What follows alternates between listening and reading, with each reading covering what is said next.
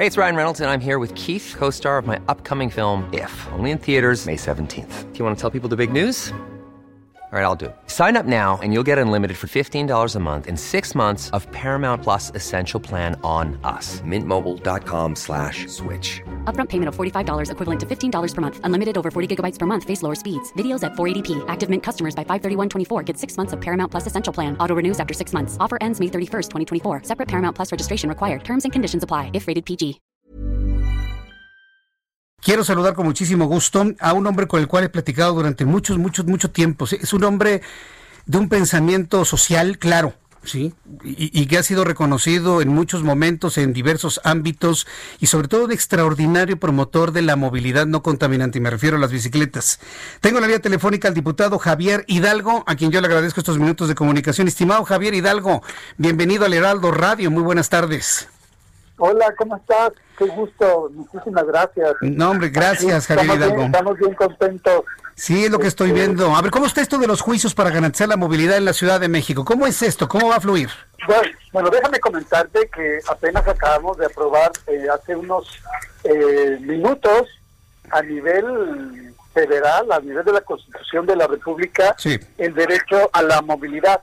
Mm. Este es un derecho que ya la Ciudad de México en su constitución ya tenía escrito y apenas lo acabamos de, de, aprobar por unanimidad en la Cámara de Diputados eh, este derecho. Este derecho es lo que da la garantía a la gente para que pueda ahora sí que moverse en su vida cotidiana de manera segura, igualitaria, equitativa, este, y sobre todo pues porque mucho de la movilidad en, México se ha pensado solo en quien tiene el automóvil y se ha descuidado enormemente a quien usa transporte público, a quien camina, y a quien usa la, bicicleta.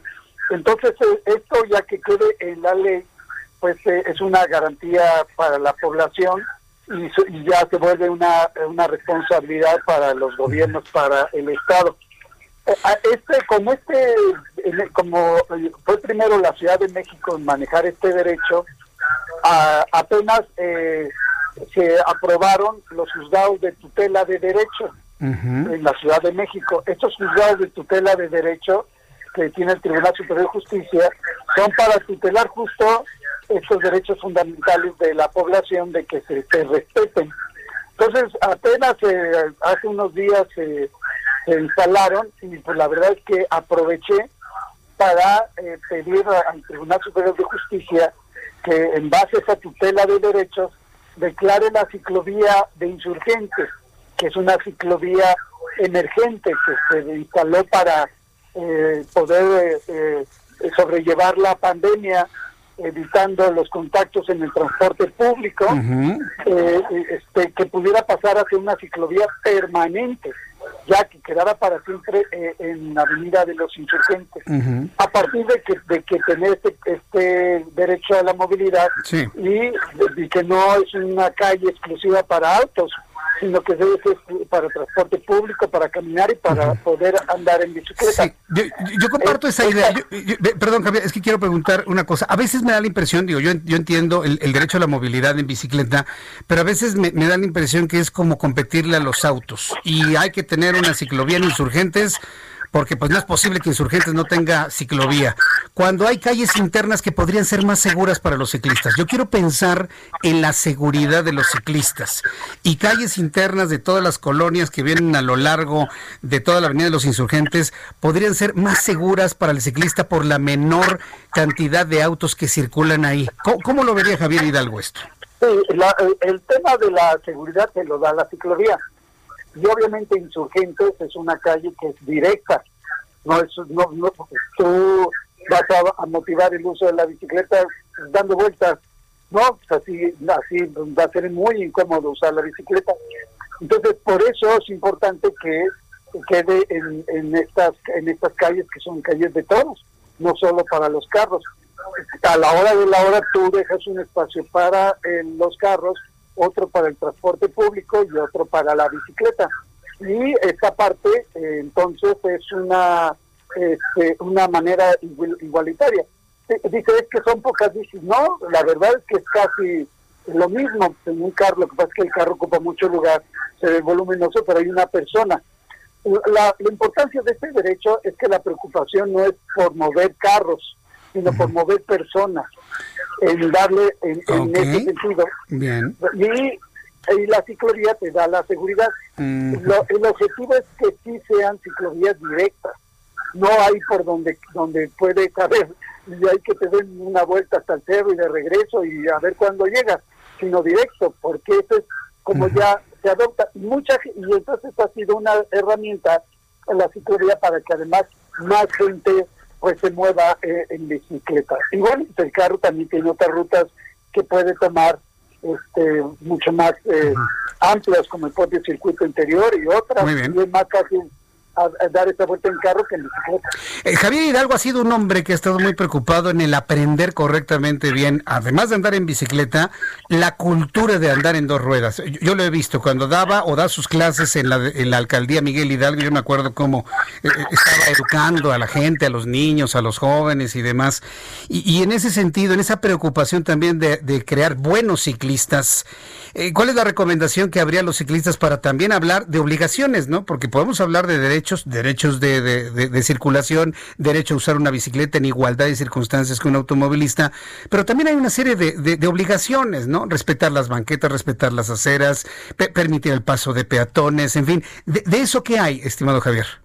Sí, eh, eh, esto es algo muy importante de este derecho a la movilidad porque lo que establece es que se le dé prioridad a los más vulnerables, siempre, de la vía y entonces se hace una pirámide y se pone al más vulnerable, a las personas con discapacidad, luego se pone a los peatones, luego a los eh, ciclistas, y luego ya el transporte público y hasta abajo el automóvil.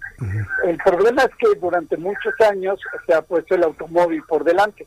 Toda la ingeniería vial, todo el presupuesto, todos los recursos se irán pensando que todo el mundo nos íbamos a mover en coche pero la realidad es que solamente uno de cada cuatro viajes se hace en coche y se llevaba presupuestos del 85% de los recursos. Entonces, eh, es muy importante esto que tú preguntas, porque ¿cuál sería la obligación de los usuarios de la vía?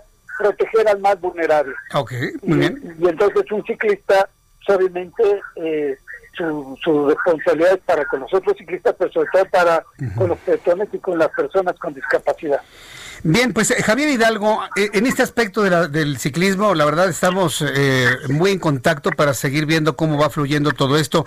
tengo otra pregunta que hacer, bueno, en realidad son dos para Javier Hidalgo. Lo vimos precisamente hablando de bicicletas, acompañar a Mario Delgado en una rodada desde el Zócalo hasta el Palacio Legislativo, en el marco en el cual hay una disputa tremenda dentro del Movimiento de Regeneración Nacional por la dirigencia de este partido político. Y hoy en un asunto verdaderamente preocupante, un por Muñoz Ledo, que denuncia penalmente a Mario Delgado. Una, opinión, Javier Hidalgo, ahora que tuvo la oportunidad de acompañar a, Mario Delgado en esta rodada, ¿qué, opina de todo este choque de, dos trenes que ha habido en eh, dentro de Morena? Este, bueno, fuimos con Mario no como eh, posible presidente del partido, sino como coordinador de la Junta de Coordinación Política de aquí de la Cámara, el diputado, y además alguien que nos ayudó mucho a promover este derecho a la movilidad en, la Cámara. Eh, pero, ah, como tú dices bien, este proceso de, elección de presidenta o presidente del partido ha sido complejo.